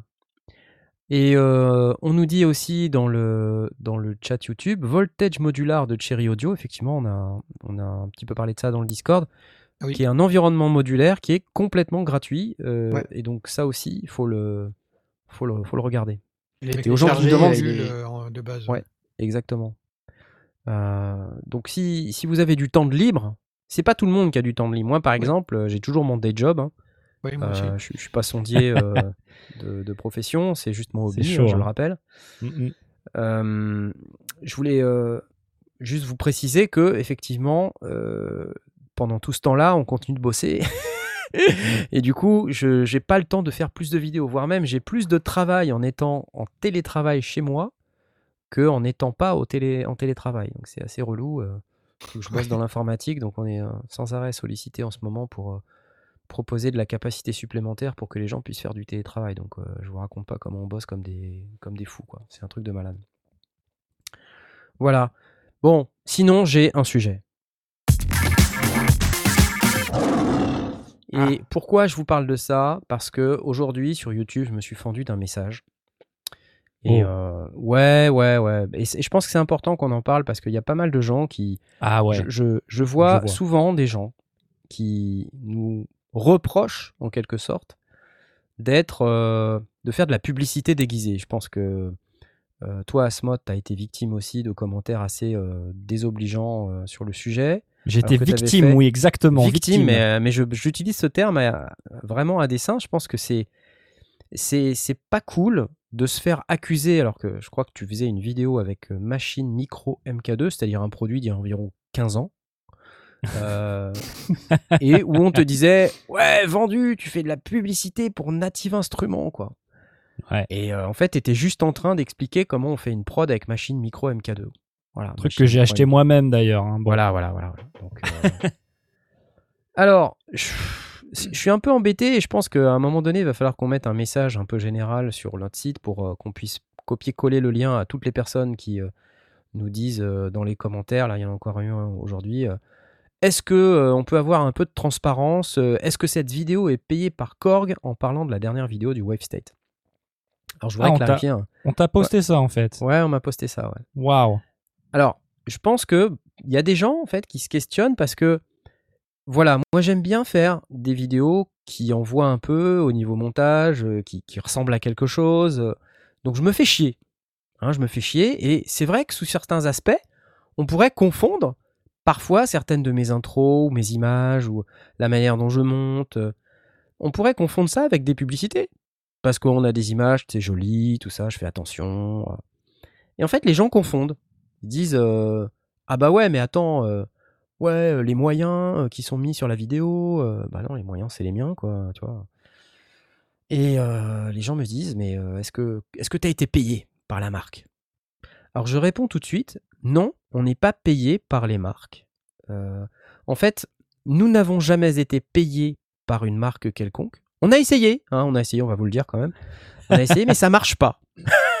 ça marche pas. euh, en France, c'est pas dans la culture.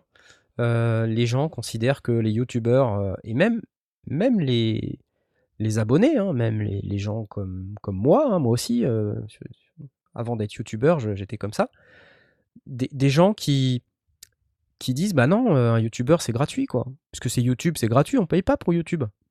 Et donc en fait, on, ne comprend pas la nécessité qu'un, qu'une, personne qui produit du contenu euh, euh, même si c'est sur une plateforme gratuite, puisse toucher une rémunération pour ce travail-là, parce que c'est du travail. La vidéo du WebStat, c'est 50 heures de travail. Voilà, je vous le dis, 50 heures de travail. Ça veut dire que, comme je viens de vous dire, j'ai un day job. J'ai donc passé 50 heures de mon temps libre. Je vous laisse calculer ce que ça fait, hein, 50 heures, pour fabriquer cette vidéo du Korg WaveState. Je suis allé chez Korg, je suis allé récupérer la machine. euh, il- j'ai- passé du temps à l'apprendre parce que c'est pas une machine simple. Ça m'a pris euh, quelques soirées. Il y a de la recherche, hein, c'est Il clair. y a de la recherche. J'ai planifié ce que j'allais dire dans ma vidéo. Voilà, une fois que j'ai planifié ce que je voulais dire, j'ai passé allez trois bonnes heures à shooter ma vidéo. J'ai passé une bonne heure à préparer mon set avec mes mon éclairage, euh, mes caméras. euh, Tellement voilà. de temps, ça, c'est un truc de Ah, mais fou. c'est un truc de fou. Euh, ensuite, j'ai passé encore une heure à vider mes cartes SD parce que quand on a plein de caméras et plein de plans, bah, on passe encore une heure ou deux à vider les cartes SD sur les disques durs, etc., etc., etc. Et après, bah, je vous raconte pas le bordel de montage et, et tout ça qui prend euh, la moitié de ce temps-là. Et à la fin, j'ai ce message. Alors, e- effectivement, euh, ça doit être une des seules vidéos dans laquelle j'ai pas dit euh, Jean-Michel Korg m'a prêté un Korg Wavestead. Et ben, bam, il y a un mec tout de suite, dit, ouais, blablabla, vendu, blab. tu vois. Putain, mais ça m'a énervé, quoi. Mais d'une force. Il y, y a des vidéastes qui ont pris l'habitude systématiquement de démarrer leur vidéo par un, un- panneau, un carton qu'ils a- qu'ils affichent au, dé- au départ, qui s'appelle euh, un truc genre euh, stop pub euh, caché, avec euh, vidéo sponsorisée oui ou non, euh, produit euh, personnel oui ou non, produit prêté oui ou non. Enfin, ils ont un, carton qui indique euh, ça et on commence à voir. Je l'ai vu entre autres euh, chez euh, Nowtech TV euh, de Jérôme Gateborg. Euh, mais je l'ai vu par ailleurs aussi. Donc, euh, je ne pense pas que ce soit obligatoire, mais euh, c'est une habitude que des youtubeurs qui en ont marre qu'on vienne les faire chier, alors qu'effectivement, euh, ils font du, du- du travail euh, en, en se démerdant pour trouver du matériel ou avec leur propre matériel pour faire des vidéos d'explication ou de, ou de- de présentation, et qui sont tirés à boulet rouge par des abrutis qui ne sont pas capables de faire la différence. Mais bon, Mais- c'est une bonne- c'est- oui. Sur YouTube, il n'y a pas une obligation euh, de, de mettre. Il n'y a pas une option qui, euh, qui te Quand- permet quand- de quand- dire il y a une case, il y a une case à cocher. une case à euh, cocher, ouais. Inclus une communication commerciale. un Ouais, voilà, mais enfin voilà. Après, euh, moi, euh, je, je, je vous avoue, je je sais pas exactement euh, qu'est-ce qui peut être considéré ou pas comme une communication commerciale. Les règles de Ouais. YouTube, quand on les lit, on peut les interpréter de 50 manières. hein. Ouais, Enfin, en tout cas, moi, je tu l'interprète comme ça. En général, c'est commercial quand t'es payé pour ça. Ouais, quand, Quand tu t'es reçois- payé pour en parler. Ouais, mais est-ce que euh, avoir récupéré du matériel, c'est un paiement? Parce que ça m'arrive des fois que je fais une vidéo. Alors, ça m- c'est assez rare, hein, euh, donc je précise ça dans le commentaire de réponse que j'ai fait à la personne qui m'a questionné cet après-midi. hein. Euh, et, puis, et puis une autre personne aussi, il y a 2-3 jours, qui dit, euh, en plus sur un ton, mais pff, il faudra que les youtubeurs se mettent dans la tête qu'à partir du moment Ouais. où on récupère du matériel, ça s'appelle du sponsoring. Bah ouais, bah ouais, mec, mais c'est la vie, putain. Tu vois? Enfin, je, qu'est-ce qu'il découvre le monde ou quoi? Bah, dans un sens, tu, tu, vois? Tu vas pas payer, euh, tu, tu vas pas parler d'un matériel dont, que t'as pas, quoi. C'est pas possible. C'est ça. Ouais, non, mais fait, ce que je veux dire, c'est que euh, ça va plus loin que ça. C'est que euh, tu peux ne pas l'avoir et l'avoir en prêt et ensuite le restituer, ce qui est ce que je fais la plupart du temps. Mais bah, plus ça va, plus les sondiers ça avance. Euh, merci Dragster euh, au passage pour le, le don que tu viens de faire sur le, le channel. Je t'applaudis. Super génial. Euh, plus ça avance, plus on est euh, en mesure de, récupérer, euh, du matériel. Et donc les gens nous donnent du matériel. Mais pourquoi ils nous le donnent? La réalité du truc, c'est quoi? Un machin qui coûte 500 balles. On va faire un calcul vite fait. hein. En général, un fabricant, quand il vend quelque chose 500 balles, c'est le prix public. Donc déjà, il y a la moitié de ce prix, et je rigole pas quand je dis ça, hein, qui est dans la distribution, le transport et tout le bordel. A déjà 20% de, T- de Voilà. TVA. Ensuite, les magasins cherchent à faire au minimum 15% de marge. À 15% de marge, les magasins, ça, c'est pas rentable. Donc, un magasin, on essaye de faire 20, si on peut, 25. Pas sur tous les produits. Donc, ça veut dire un cinquième à un quart du prix, c'est la marge du produit. Ensuite, la moitié du prix du produit, c'est tout ce qui est euh, transport et, et distribution. Il reste le coût de fabrication et de R&D. Voilà. Donc, en gros, ce que je suis en train de vous dire, c'est qu'un machin qui coûte 600 balles, en réalité, ça vaut 150 balles à faire, à produire. Voilà. Donc, je prends un exemple, un Digitact, un Digitone. Ouais, il y a des dons qui tombent, c'est génial, je vous remercie les gars. Des Jean-Christophe. francs suisses, des francs Ah, suisses. des francs suisses en plus, Ouais. vas-y, ça déborde, il y en a plein les poches. Ouais, les francs suisses, ouais. Non, je plaisante, je plaisante. On vous aime les Suisses. Euh, les autres aussi. Mais euh, je veux dire par là, c'est que quand quelque chose coûte, euh, je sais plus, euh, oui, euh, euh, 600 balles, bah, c'est 100, 120, 150 euros à produire. 120, 150 euros, envoyer un matériel, c'est 20 balles, 25 balles. Euh, le remettre dans un circuit de distribution, ça veut dire le repackager en dehors d'une chaîne de production normale, c'est ça coûte ça coûte ce prix-là ou deux fois ce prix-là même. Qu'est-ce qu'on va que le- aller se faire chier? Excusez-moi de dire ça.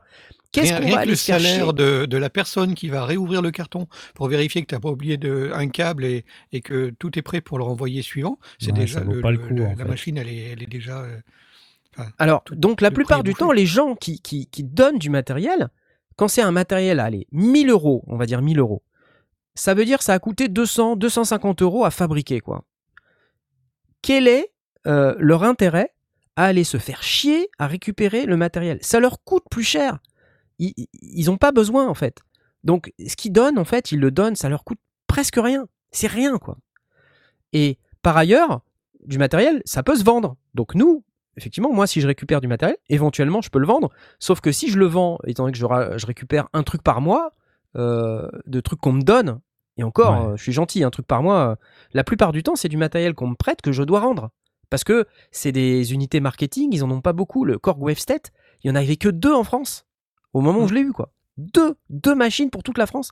Et c'est cette même machine, la machine que j'ai eue, pour votre info, euh, elle revenait de chez Audiofanzine. Mhm. C'était la même machine, quoi. Voilà. Et, euh, et elle partait chez Keyboards Recording. Enfin, je veux dire, c'est les, fabricants, ils passent ces unités marketing de, euh, de média en média. Et j'ai la chance, nous avons la chance maintenant d'être dans ce circuit-là. Mais euh, et après, ben, quand on est, on arrive un peu tard sur euh, la, durée de vie d'un produit, ben, il peut nous arriver qu'on nous donne le produit. Alors oui, ben, moi j'aime bien quand on me donne des produits parce que quelque part, c'est la reconnaissance de la marque du travail qu'on fait. Par contre, aucune marque n'acceptera de payer pour qu'on parle de ce que leur produit ne fait pas. Ça n'existe Mhm. pas, ça. Ouais. Les marques, clair. elles ont pas envie, quoi. Elles ont pas envie qu'un mec, tu lui dises, tiens, je te file, je sais pas, 300 balles pour une vidéo. hein, c'est, c'est entre 3 et 500 balles, ça dépend. Et les gros youtubeurs, ils prennent 1000. Mais euh, allez, on va dire, euh, c'est ce tarif-là, quoi. Quelle euh, marque va accepter de payer ce prix-là, même si c'est rien pour eux, pour que, à la fin, les youtubeurs, ils disent, Ouais, j'ai pas aimé ça, c'était rouge. Moi, je préfère le bleu, quoi. Tu vois? C'est Ouais. nul. On n'a pas envie de ça quand on est une marque. On veut pas. Donc, euh, alors oui, je pourrais effectivement mettre euh, en intro des vidéos euh, stop pub caché, je n'ai pas été payé, machin. Mais pourquoi on en arrive là? Pourquoi il y a que en France? Bon, J'exagère parce qu'il y a Curtis Judd qui est pas français et qui fait aussi ça. Mais moi, je vois très rarement ça sur les, les vidéos YouTube. Mais j'ai l'impression qu'en France, on est suspicieux par défaut. Ouais, sa suspicion. euh, Tu vois Ouais. On, on- Et on puis, pense toujours ouais. que les gens euh, cherchent à t'arnaquer. Et alors, imaginons le scénario catastrophe où je cherche à arnaquer les gens. Est-ce que je suis assez fort pour faire passer un produit nullissime pour un super produit? Qui peut me... Ouais, non mais sérieux. Super fort. Non mais non. Enfin, ça n'existe pas ça. Mais non, bien c'est sûr que ça c'est difficile. Ça n'existe pas. Et je vais même vous dire un truc. Ça se Quand voit, un en produit fait. est nul, je, je le fais pas. Je, l'ai fait une fois. Je l'ai fait pour la MPC Live euh, quand elle est sortie. Je le referai plus jamais. Plus jamais. Parce que cette vidéo, elle m'a apporté tellement de problèmes. Euh, parce qu'après, j'ai été en contact avec Akai. euh, ça a merdé aussi pour Michno, qui a dit Ouais, c'est quoi, tu passes du matos, euh, youtubeur, machin, qui dit conneries, machin. Et ça chier tout le monde. Donc et les gens mettent de la pression partout, c'est encore pire. C'est encore pire. donc, donc quelque part, on est dans cette industrie en France. On, est, euh, j'allais pas dire contraint de, dire que des trucs bien, mais parce qu'on peut quand même dire des choses. Mais je pense que les marques, elles apprécient quand il y a de l'honnêteté, quand il y a, euh, quand on dit sincèrement, bah ça j'ai pas aimé, mais après euh, peut-être que cette fonction, euh, elle est pas là parce qu'effectivement le prix fait que c'était pas prévu. C'était le cas dans les, du, temps des magazines papier, parce que dans, les, pages du magazine, il y avait en général la moitié c'était de la publicité, et de la publicité pour les produits donc, euh, qui, étaient, qui étaient couverts. Si c'était un magazine sur la pêche, bah, c'était des hameçons et des, cannes à pêche. Si c'était pour le son, bah, c'était des claviers, des, des guitares et des, et des boîtes à rythme.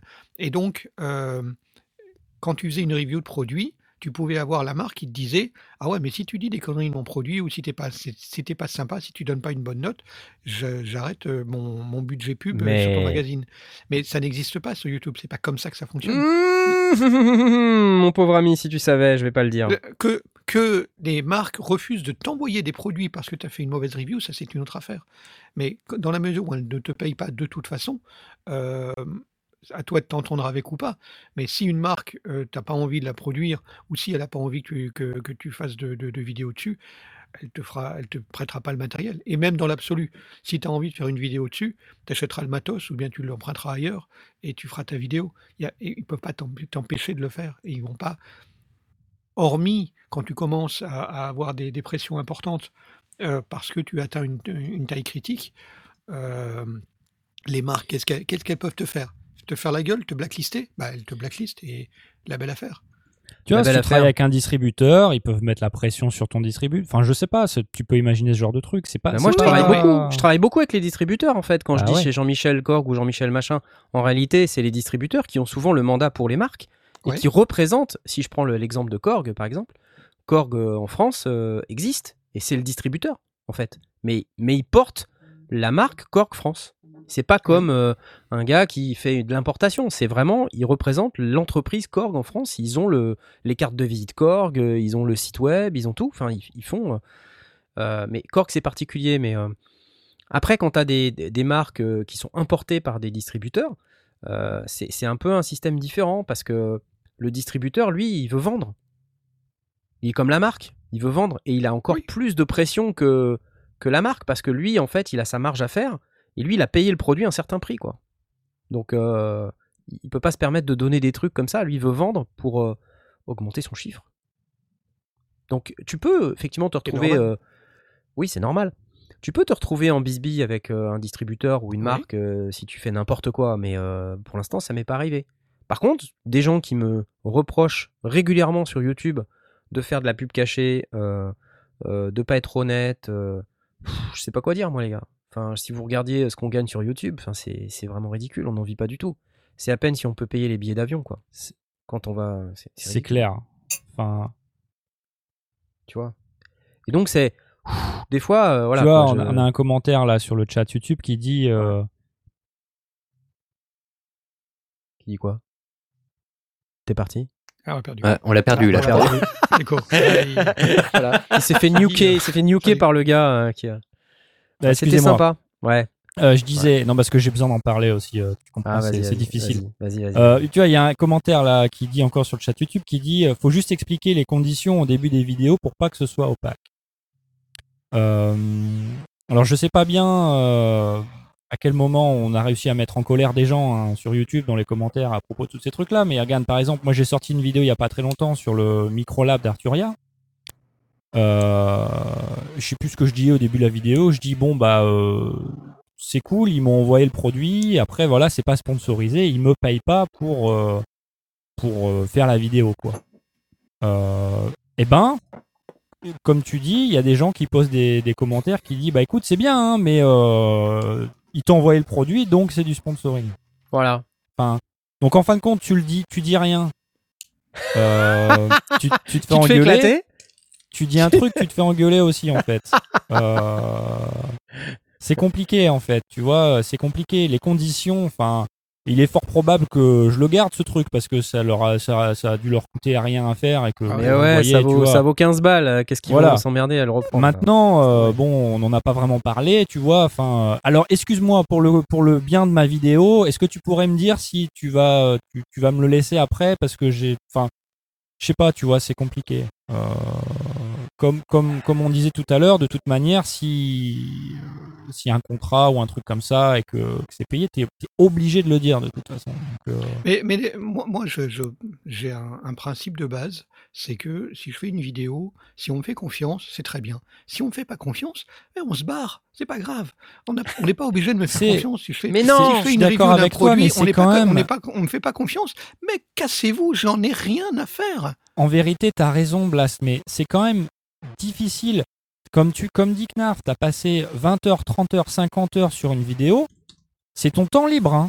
Ouais, ouais, non, T'as- mais c'est pas parce qu'il y a autre un chose. Tu pourrais clampin. passer. Mais qui- mais qui il n'y en a pas se- qu'un, il y en a plusieurs. Et quand Ouais, c'est pas ça, c'est autre parce chose. qu'il y en a plusieurs que ça, ça doit masquer euh, les, les milliers euh, de, de gens qui te font confiance. Ben, je sais bien, mais c'est. Ils sont très bien. Et ceux qui font pas confiance, quand même. qui se cassent. J'en ai rien mais à foutre. Attendez, attendez. Parce qu'on peut mettre en début de vidéo, votre attention s'il vous plaît, cette vidéo n'est pas sponsorisée. Bon, déjà, moi je trouve que ça casse l'ambiance. Je trouve ça naze, perso. Ouais, ouais, ça ouais, ça fit clair. pas avec le ton que je veux donner euh, aux vidéos, quoi. Bon, mais Bah, bref, bon, soyons peut-être, pourquoi pas. Je peux le mettre dans la description, un peu. Mais le simple fait de se dire, prouve-moi d'abord que t'es pas coupable.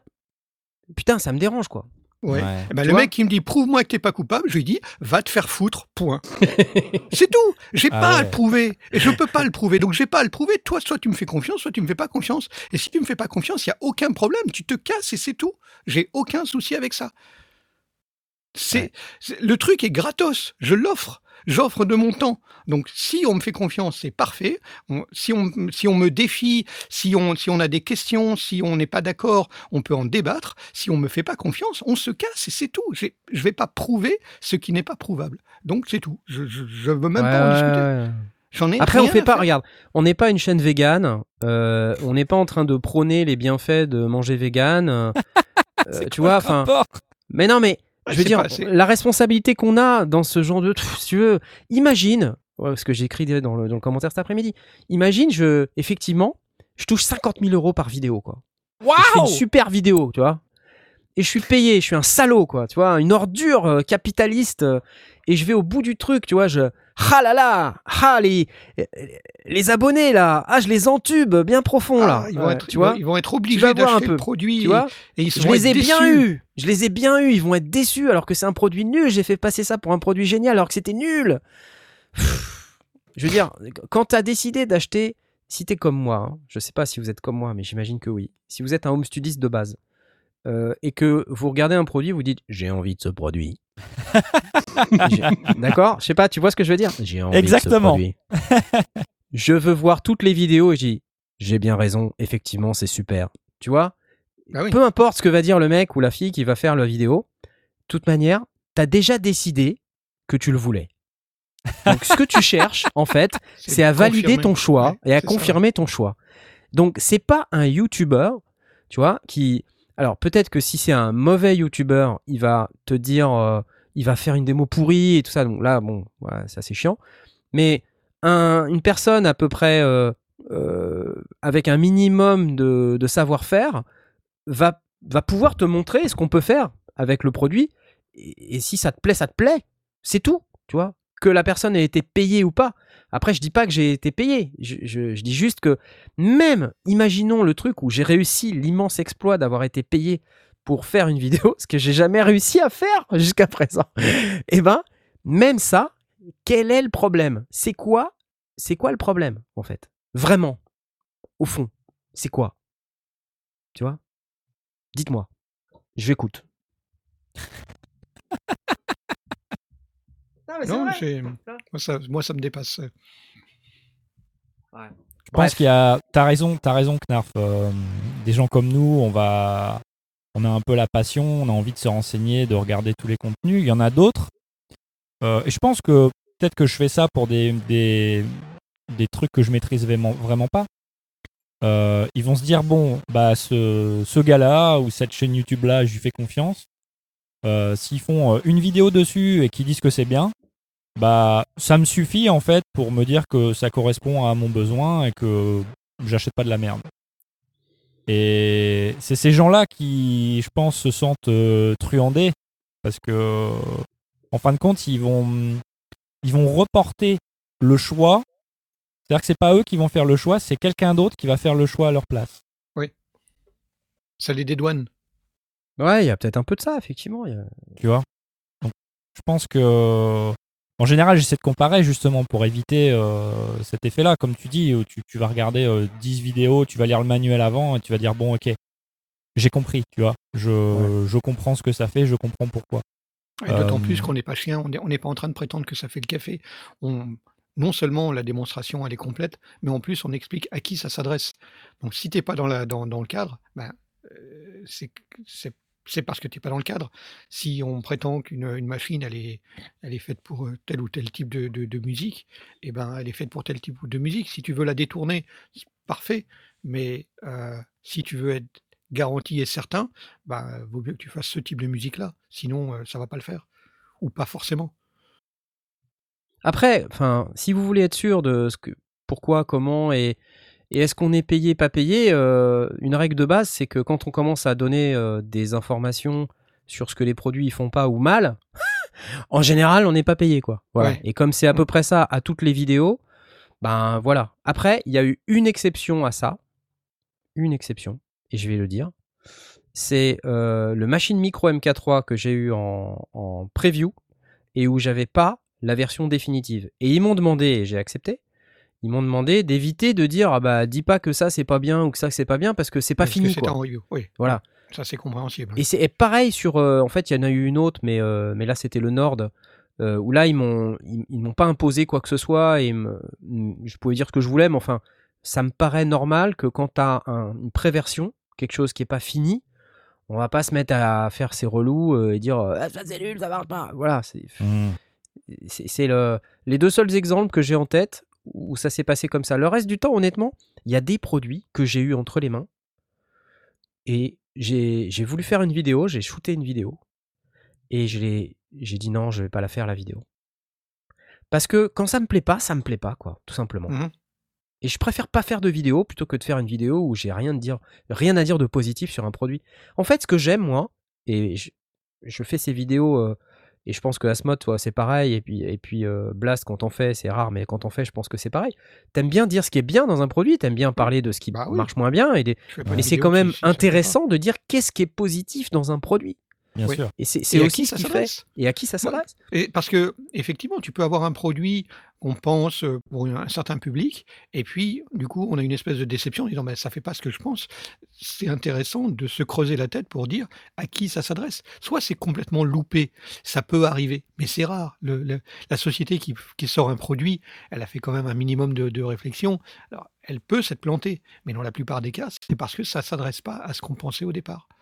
Et euh, Et ça, Donc, je fais euh, vachement gaffe. on a, on a besoin de réfléchir à, à qui ça s'adresse et se mettre dans les chaussures de cette personne-là et se dire est-ce que cette personne-là va kiffer, va, va prendre plaisir, va faire ce qu'elle a envie, va, enfin, tu, tu définis les critères de, de- de- de ce que tu veux en faire et tu essayes de, de répondre à cette question-là. Et c'est pas forcément toi. C'est-à-dire que si tu, euh, j'en sais rien, moi, si c'est euh, un- une, tu, tu vas tester une guitare euh, spécialisée pour les métalleux qui font du shred, tu fais pas du métal et du shred, ben ok, tu vas peut-être pas forcément aller au bout du truc, mais peut-être que c'est même pas à toi de faire la vidéo.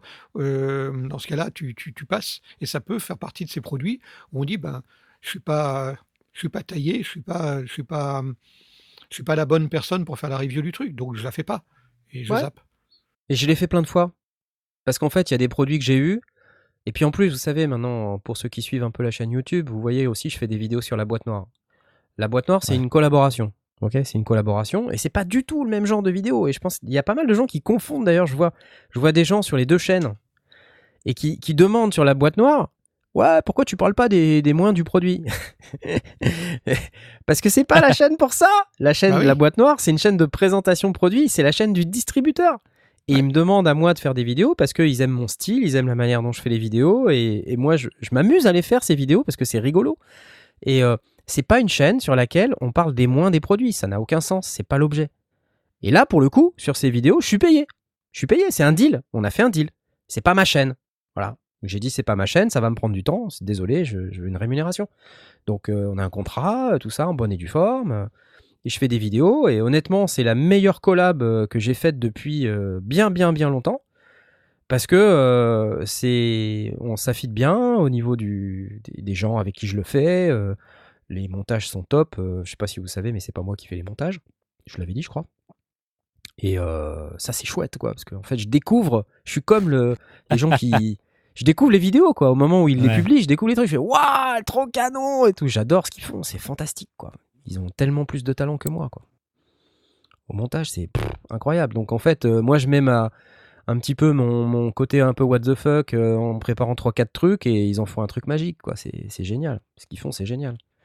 Et euh, en plus, ils distribuent tous les produits que j'aime. enfin, je, je vais pas me forcer à, à me faire du mal, quoi. J'aime bien les produits Arturia, j'aime bien les produits Korg. euh, voilà, enfin, ils distribuent ces marques-là. Ils distribuent aussi Nord, euh, ils distribuent Presso, ils distribuent plein de trucs que j'adore, quoi. Je vais pas m'emmerder. Enfin, c'est. euh, Bref. Allez, voilà, c'était tout.